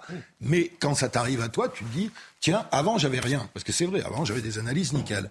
Il m'arrive ça, et effectivement, au lieu de venir le dire sur les plateaux, comme j'ai la chance de pouvoir dialoguer de temps en temps avec le président, je lui ai dit, moi avec le président, je remonte des trucs. Je, remonte des infos. J'ai dit, voilà, je, et lui n'était pas d'accord. La plupart de mes toubibs, d'ailleurs, m'ont dit, il n'y a pas de lien. La plupart. Il y en a d'autres qui ont aussi un C'est ça qui est ennuyeux. Euh, il y, a, il y, a, des médecins qui disent qu'ils ne sont pas sur cette ligne-là. Et ces poser la question, c'est pas affirmer les choses. C'est juste dire. Moi, je voudrais que, je voudrais juste, c'est sûr. Moi, je voudrais qu'il y ait un mec des labos, qui ait des, des, des compétents qui viennent nous dire, il n'y a aucun lien. Voilà, et en voilà la preuve. Mais je pense que condamner le doute, légitime ou pas, que vous pouvez avoir dans le débat public est une bêtise. C'est-à-dire plus vous condamnez le doute et, que vous le transformez en soupçon et que vous dites, ah oui, mais du coup, ça fait de ce monsieur un complotiste ou que sais-je, ou un antivax, plus vous alimentez les mêmes personnes qui doutent du vaccin ou autre. Il vaudrait mieux, je pense, dans une démocratie accomplie, dans un débat public accompli, que chacun puisse exprimer ses doutes ou ses soupçons, que ce soit pour ou contre, par ailleurs. que quelqu'un vienne m'exprimer des certitudes. Hmm. Tu vois, je voudrais qu'il y ait des tweets qui viennent me dire, on vous certifie à 100%. Parce que quand je discutais avec Raphaël, il me, disait c'est à toi d'apporter la preuve de ton doute. Moi, je crois que c'est plutôt le contraire. C'est plutôt aux autres à apporter la, preuve de leur certitude. C'est fracturé dans les. Voilà. Oui, c'est ça. une majorité et quand même une minorité qui dit le contraire de la majorité. il, y y a beaucoup de médecins qui rapportent des effets secondaires, puisqu'ils me le disent Ils me disent euh, que euh, ils ont du mal à s'exprimer et que surtout ces effets secondaires ne sont pas comptabilisés comme effets secondaires. C'est-à-dire qu'il y a refus de l'administration de dire attention, c'est à cause du vaccin. Bah, je ne peux pas vous dire autre chose. Puisque je l'entends, ils me le disent. Donc le journaliste que je suis rapporte ça. Je ne sais pas s'ils ont raison ou pas, mais il y a également des pharmaciens qui me rapportent cela. Alors oui, de, de, de vacciner ceux qui sont en danger avec le Covid, donc une, parce que dans le bénéfice-risque dans ces cas-là euh, est, sans doute avantageux. Je, dis depuis le départ, de vacciner des gosses de 15 ans, 16 ans, 17 ans, on peut se poser la question. C'est tout. On peut se poser bah, la question. c'est ça. J'ai surtout parlé. Et c'est pas être complotiste que de dire ça. J'ai surtout parlé des injections qu'on a fait à des gamins oui. il risquait rien. Euh, Exactement. Mais je pose des questions. Moi, j'ai pas les réponses. Je suis pas tout hein. Moi, depuis que j'ai cette histoire, j'ai vu des toubibs partout sur les réseaux. depuis, depuis deux ans et demi, écrivez-vous. Pour moi, c'est Pearl Harbor. Ça bombarde sévère, une pluie de projectiles de plus euh, euh, ou moins gros calibre, alors que le ciel était à peu près dégagé. Le vrombrissement de l'armada s'est fait de plus en plus sonore et l'attaque s'est déclenchée. Ça a commencé par l'éradiction télé avec le missile France 2, service public avec vos sous, comme ça, en pleine gueule, en plein succès. Pearl Harbor. Qu'est-ce qui s'est passé dans bah, Il s'est passé plein de choses. C'est-à-dire j'ai pris. Euh, bah, alors, déjà, j'ai fait ce livre pour, justement pour dire qu'en aucun cas je m'apitoie, en aucun cas je me plains. Mais j'ai ramassé. J'ai pris euh, l'éviction de, de, la télé euh, où j'ai eu droit à. Tu sais, les, les, mecs qui. Les pervers narcissiques qui, qui écrasent les nanas, ils m'ont fait un peu ça. C'est-à-dire pendant des mois et des mois, ils m'ont rabaissé, ils m'ont humilié, ils m'ont viré que sans me parler. Et ce qui fait qu'à la sortie, tu te poses des questions sur toi. Tu te dis, je, je suis une merde, quoi. Je, je... Donc il fallait reconstruire derrière ça. D'ailleurs, le bouquin, je, l'ai fait aussi pour ça, pour aider aux gens à se reconstruire derrière ça. Il se trouve que derrière, j'ai eu des deuils importants d'amis à moi euh, très proches. J'ai eu une séparation avec euh, mon épouse, mais une séparation qui aussi est un modèle. C'est pour ça que je l'explique dans le livre. On peut très bien se séparer sans se déchirer, sans se cracher dessus. Etc. On a une séparation exemplaire. On est sentimentalement, on a nos vies, mais on habite, on, n'habite plus ensemble, mais on travaille ensemble, on est potes, etc. Vous étiez resté combien de temps ça? 30 euh, ans. On était 30 ans. Mais c'est quand même une séparation. vous êtes séparés euh, d'un commun accord, si Oui, d'un commun accord. Ouais, parce que Tous les deux. les journaux, oh, il, a il s'est fait larguer, etc. Mm. Enfin, le classique. Non, d'un commun accord, on, est, on se voit euh, toute la journée. Euh, puis on a une fille au milieu. Euh, mais on a une séparation intelligente, c'est-à-dire chacun a sa vie sentimentale, chacun chez soi, et on reste plus qu'amis, on se déchire pas. Et puis derrière, j'ai ramassé un un cancer du rein trouvé par hasard. J'appelle ça un cancer. Un coup de bol sur une échographie. J'avais déjà eu ça avec un mélanome infiltrant qu'on avait trouvé par hasard. Donc pour moi, qui vous empêche d'aller au soleil, je crois. Qui m'empêche d'aller au soleil, ouais. Et là, on a trouvé ce, ce cancer du rein euh, qui a été opéré, mais c'est pareil. Euh, le, le toubib, euh, on devait faire une célioscopie, tu sais, et puis quand ils sont arrivés au rein, ils sont aperçus que j'étais pas foutu comme tout le monde, qu'au lieu d'avoir une artère dans le rein, j'en avais trois. Donc s'ils continuaient, je pouvais rester sur le billard. Et donc ils m'ont ouvert, et au lieu de faire trois heures d'opération, je fais huit heures. ce qui est lourd. et là, ça va mieux. Vous et là, ça va Il n'y a pas eu de chimio, il n'y a pas eu de radiothérapie. Non, pas de chimio, pas de radiothérapie. Mais c'est quand même tout ça, c'est violent. Et derrière, faut se reconstruire, faut repartir. Deux mois après, j'étais sur scène au théâtre. Mm. Et cet été, j'ai cavalé euh, sur des scènes. On a fait l'ouverture de la feria de Nîmes avec mes chansons stupides euh, et avec un public, avec un public euh, assumé. Ben non. Avec un, voilà, vous l'avez devant vous. juste c'est pas du Baudelaire, il est d'accord avec. Mais c'est vrai, c'est pas du Baudelaire. Mais si tu veux, c'est pas le même usage. C'est exactement, c'est pas le même usage. Et il y, y, avait. Euh, c'est idiot de dire ça. Et... C'est comme de, de dire c'est pas du Baudelaire. Et quel est l'intérêt de dire ça? C'est méchant. Mmh. Mais c'est pas grave. tu, sais, quoi, Eric Si demain tu peux m'en écrire une qui fonctionne ah, avec la ah écris-la moi. Écris-la moi. Mais le problème, c'est Et votre bouquin est devant Guillaume Musso d'ailleurs. Je le fais. Premier des ventes. Il paraît que le bouquin ce matin était premier devant Guillaume Musso. Devant Musso, oui. Ah, Guillaume Musso.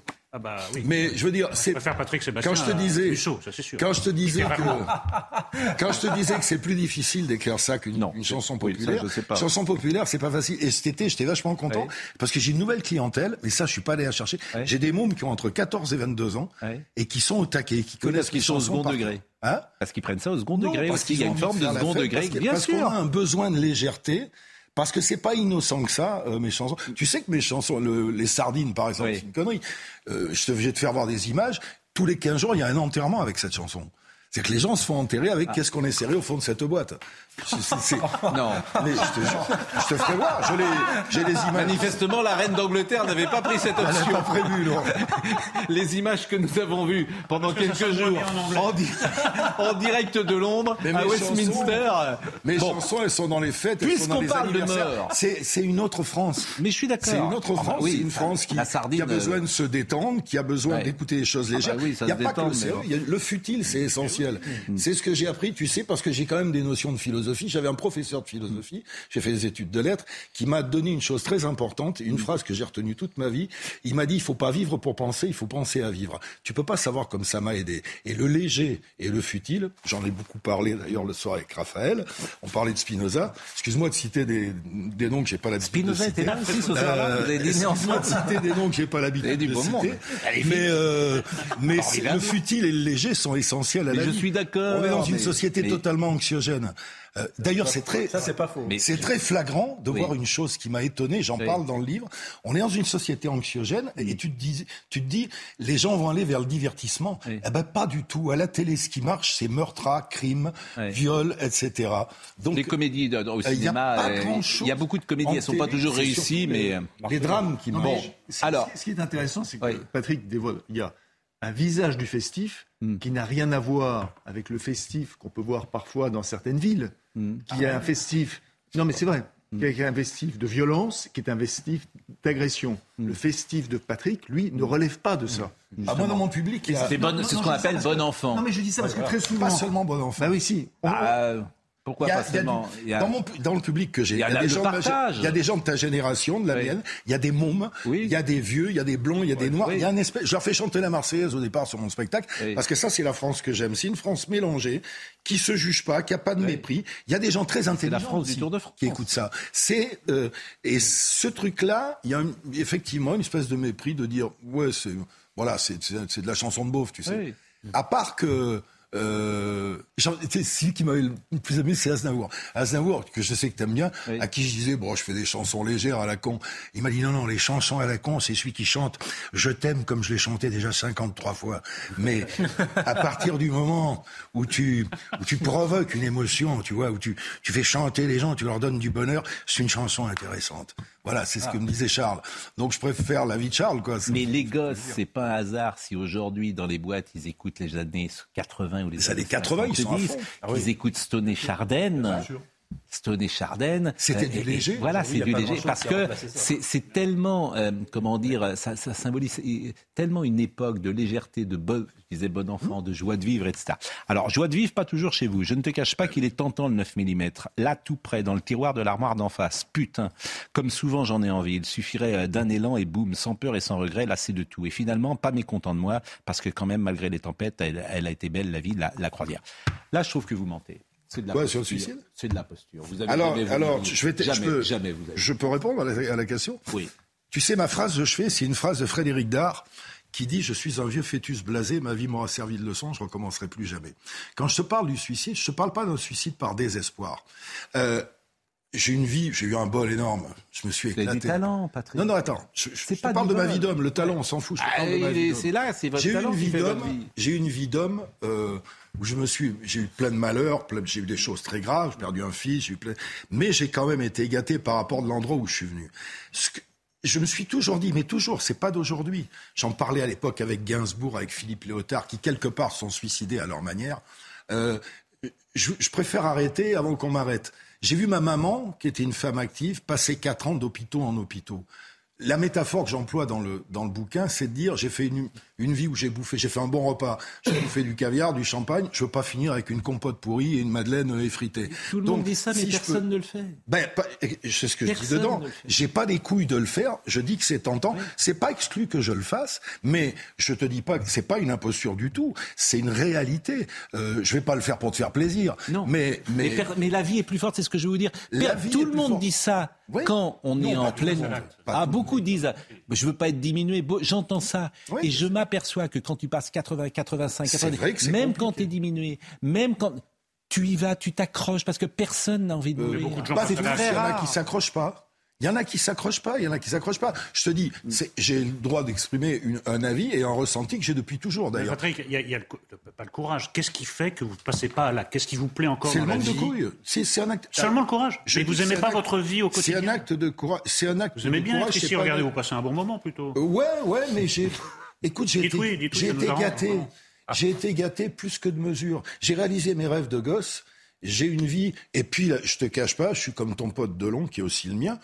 Cette société d'aujourd'hui m'emmerde. J'aime pas ce monde-là. Oui, mais elle emmerde tous ceux qui ont plus de 50 Voilà. ans, Patrick. J'aime, j'aime pas ce monde-là. Il y a des choses que j'aime bien. Je me suis fabriqué, je me suis fabriqué mon monde à moi. Oui. C'est-à-dire que comme ce monde-là, je peux rien faire contre. Je me suis fabriqué un monde à moi où j'ai des amis qui sont exactement dans les mêmes valeurs que moi. Et il y a beaucoup de jeunes dedans. hein. Il y a beaucoup de mômes, hein, parce qu'il y a beaucoup de mômes qui ont la même réaction que moi. Oui, mais alors pourquoi ça suffit pas pour que vous ayez envie de vivre Et Que vous soyez avec cette idée.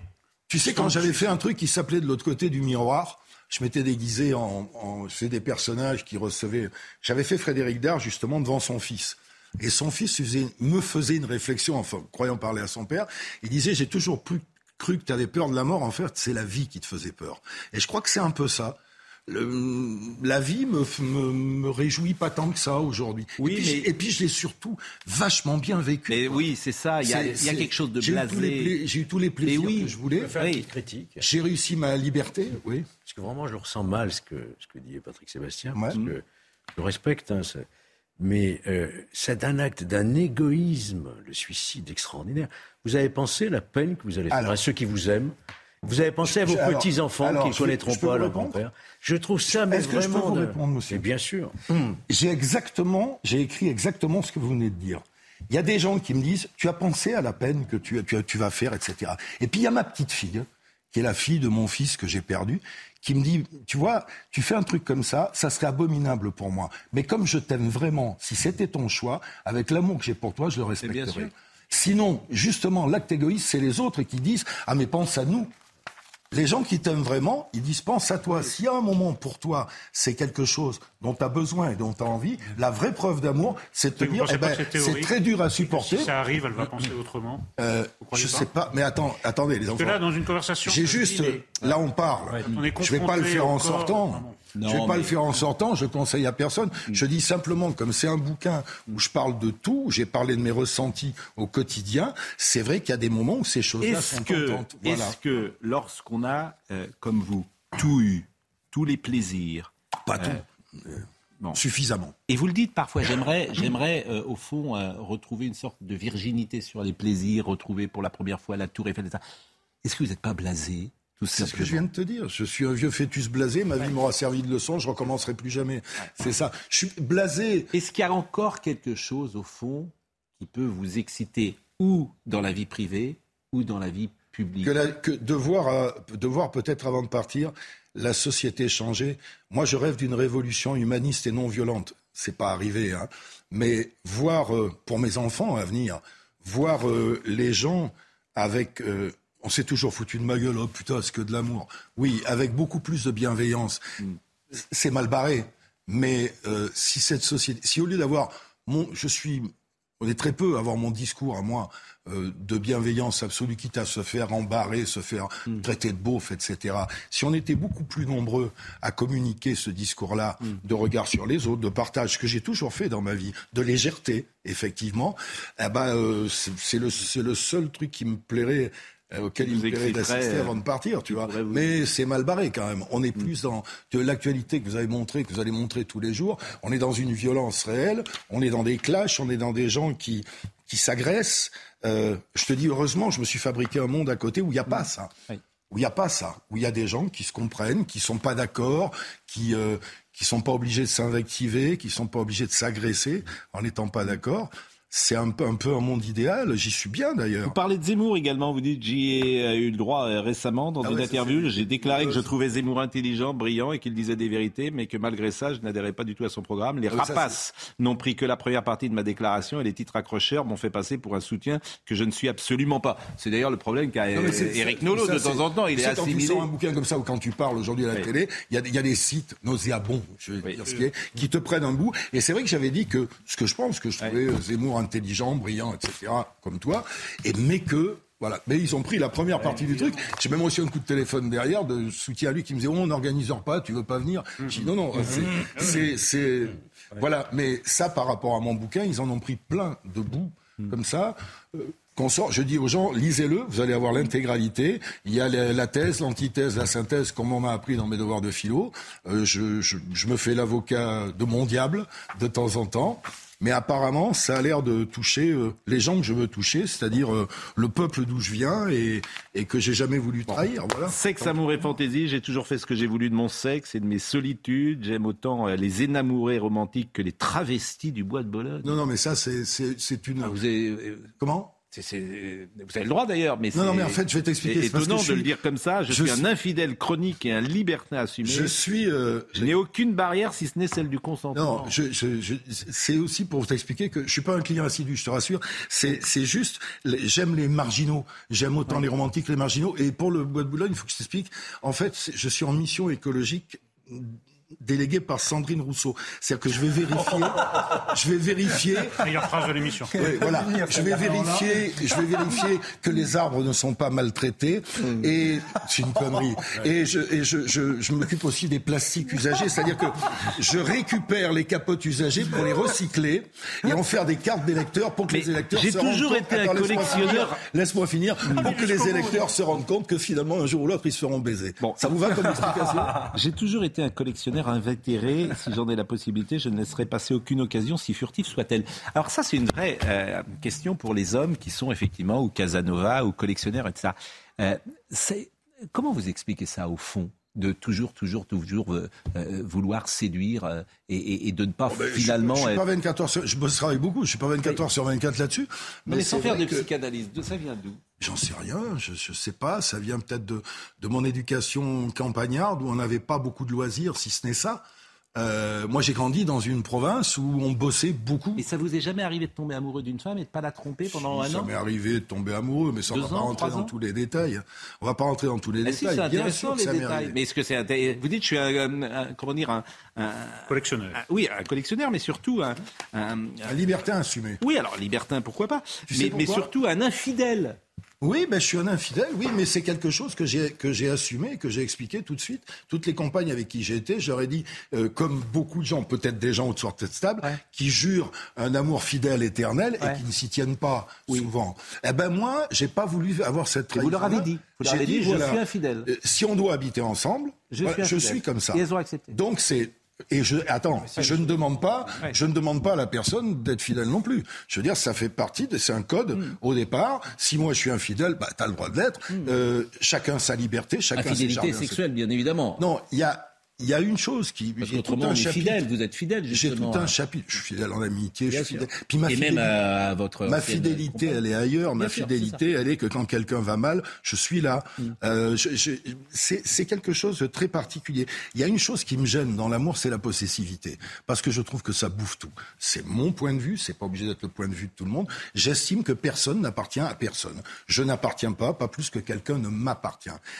Dans la possessivité, ça déclenche tous les drames que vous connaissez. Ça déclenche les bagarres, les violences, ça déclenche les, ça déclenche des très bons moments, bien sûr, mais ça déclenche les crimes passionnels, tout ça. Je suis pas dans ça. Crime passionnel, c'est euh, c'est plus au goût du jour. Hein. C'est un mot, l'expression. ça, crime passionnel, euh, c'est c'est l'ancien monde. hein. Il y a des crimes passionnels dans les deux sens. Il y a les féminicides, effectivement, qui sont dramatiques. Qui sont dramatiques. Il y a beaucoup de la possessivité. Mais je suis d'accord avec vous. Moi, j'ai choisi de ne pas être dans cette bagarre-là. Je, j'ai une position qui est plus que féministe, moi, justement. C'est-à-dire que moi, j'estime qu'une femme s'appartient avant tout. La femme qui va partager ma vie, elle s'appartient. Elle a le droit. Moi, je, je, je- ma conception de l'amour est d'accepter et surtout de faire tout pour que l'autre puisse être heureux en dehors de soi. Il n'y a pas plus féministe que ça. Il n'y a pas plus. euh, et c'est sincère et c'est vrai. cette contradiction, cette force vitale que vous avez et des pulsions mortifères. C'est une contradiction qui est très étrange Mais vous n'est parce qu'on on n'entend pas un vieillard qui est vraiment Non, je suis arrivé au bout de sa vie qui dit je vois pas plus rien ne m'intéresse dès que vous commencez à parler, il y a vos convictions qui vous animent. Voilà. Ouais. Donc vous, je crois que vous êtes plus du côté de la vie que de la mort. vraiment. Je sais pas. Je- franchement, je sais pas. Moi, je ressens je ça. sais, je sais pas, mais euh, Moi, je ressens comme mon, mon intime à moi, tu vois. C'est, euh, mais c'est vrai que sur cette question de l'amour, j'ai tout un chapitre sur cet amour-là. C'est une conception des choses que j'ai. Qui, qui- qui- je suis un amoureux profond de la liberté, y compris la liberté d'arrêter la vie si j'en ai envie. Oui, mais vous êtes je dans suis l'énergie, un amoureux Patrick. de la liberté totale. On entend de l'énergie. là, on entend Vous êtes dans Quelqu'un l'énergie. qui a des envies. on- Vous êtes dans l'énergie.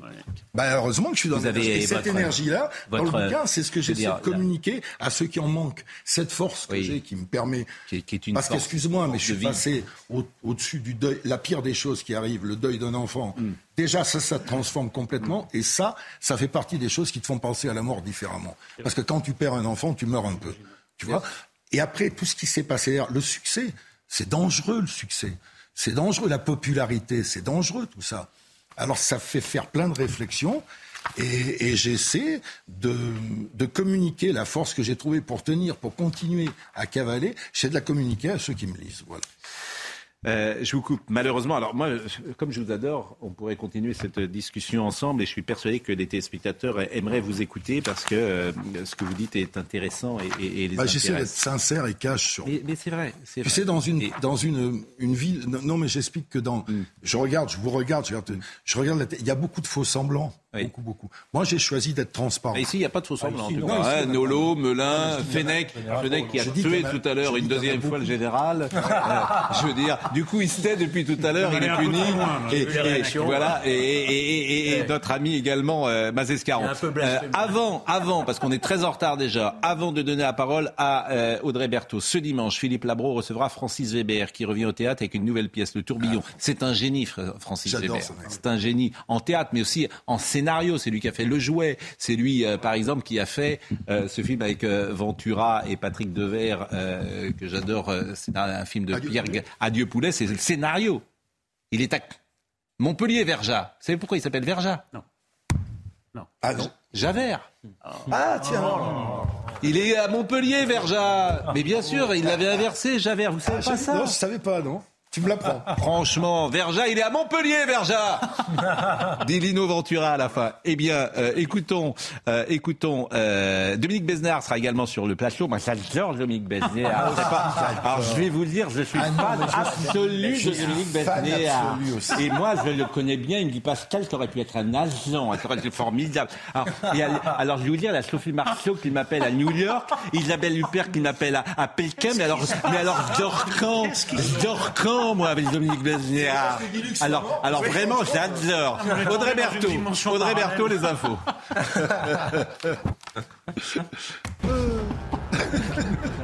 À Rennes, des militants euh, d'extrême gauche ont tiré euh, des, mortiers euh, d'artifice sur les forces de l'ordre cette nuit. Un feu a été allumé, vous le voyez, au milieu de la place Sainte-Anne. Les centaines de manifestants ont brûlé des poubelles, des chaises et d'autres objets. Les policiers ont répliqué en tirant des grenades lacrymogènes. En Afghanistan, au moins 19 morts dans un attentat contre un centre de formation à Kaboul. La plupart des victimes sont des femmes. Ce centre de formation prépare des étudiants âgés de 18 ans et plus à leur examen d'entrée à l'université. Cet attentat s'est produit à l'ouest de Kaboul. Enfin, nouveau changement pour les Britanniques. Bientôt, ils pourront avoir dans leur porte-monnaie des pièces frappées du portrait du roi Charles III, en plus de celles déjà existantes avec l'image de la reine Elisabeth II. Les pièces entreront en circulation dans les prochains mois, probablement autour du mois de décembre. Jean-Marc Morandini me pardonnera. Exceptionnellement, on va un poil déborder, mais voyez la séquence avec Philippe Ladbro, parce que c'est sur C8, c'est dimanche vers 22h15. Francis Weber. J'ai pas beaucoup écrit, ancré dans mon époque jusqu'à présent, à part peut-être le placard, où Auteuil jouait le rôle d'un d'un type qui est obligé de se faire passer pour gay dans une usine de préservatifs pour garder sa place. C'est un peu dans l'actualité. Et les autres films, non, sont des postulats qui sont plus abstraits, si vous voulez. Et là, cette époque est tellement folle. Notre époque. À la nôtre. Si on met de côté la tragédie à laquelle je ne peux pas toucher, moi, c'est une des époques les plus ridicules de l'histoire. C'est incroyable. Les ultras de gauche ou de droite sont des encriers pour les humoristes. Il y a l'encrier Sandrine Rousseau, par exemple. Ah, vous trempez votre plume là-dedans, vous ressortez avec des trucs. Enfin, moi, je me virilise en mettant des- des- des- des- un morceau de barbac sur le barbecue, si vous voulez. Merci, merci à tous ces gens-là. C'est un génie, Francis Weber. Et ne manquez pas le rendez-vous. Bonjour, docteur Millot. Demain, Brigitte Millot nous parlera d'un phénomène que l'on connaît tous très bien, le stress. Alors, quelles sont les conséquences sur la santé et comment le gérer? Réponse demain, 10h sur CNews. On est très en retard. Merci à Audrey Missiraka. Non, c'est fini. Jean-François Gouvlard était au son. 4 je la minutes de retard. David Tonnelier était à la vision. Merci à Marine Lançon. Merci à Justine Cerquera. Rendez-vous lundi et Jean-Marc tout de suite.